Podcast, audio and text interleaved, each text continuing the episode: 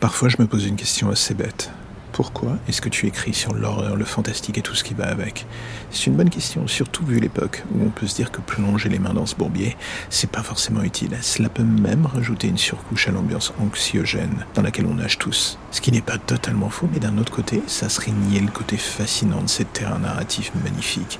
Alors oui, je ne dis pas que ce que j'écris est d'un niveau stratosphérique, mais j'aime bien la zone que cela m'offre pour mélanger des thématiques parfois un peu plus personnel avec des clins d'œil aux films et aux livres qui ont bercé mon parcours de rat de bibliothèque ou de cinéphile du dimanche, ça dépend. La plupart de ces domaines sont assez fascinants quand on accepte de s'y plonger pleinement.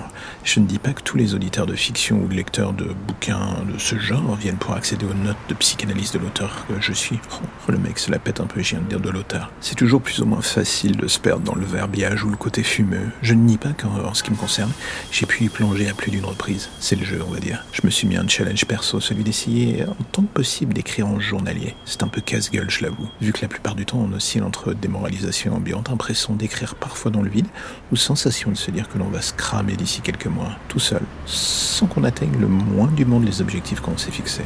Et là, je pense que je suis pas le seul à penser ça.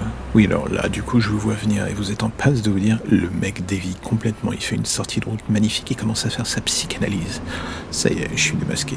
Non, blague à part, j'avoue que ce podcast navigue d'un extrême à l'autre. Il est foutre-arc, je teste sans arrêt les choses. Parfois difficiles à suivre, j'admets. Parfois juste expérimental. Mais ce que je ne peux lui enlever dans le fond est que c'est aussi l'endroit le plus magnifique où je m'amuse en ce moment. C'est paradoxal vu les horreurs que je peux y dire. M'amuser ou y noyer mes idées noires? Là aussi, bonne question. Mais ce que j'aime le plus pour l'instant avec ce terrain de jeu, c'est bien la possibilité d'ouvrir une porte sur mon imaginaire, mes doutes, mes obsessions, mes peurs parfois.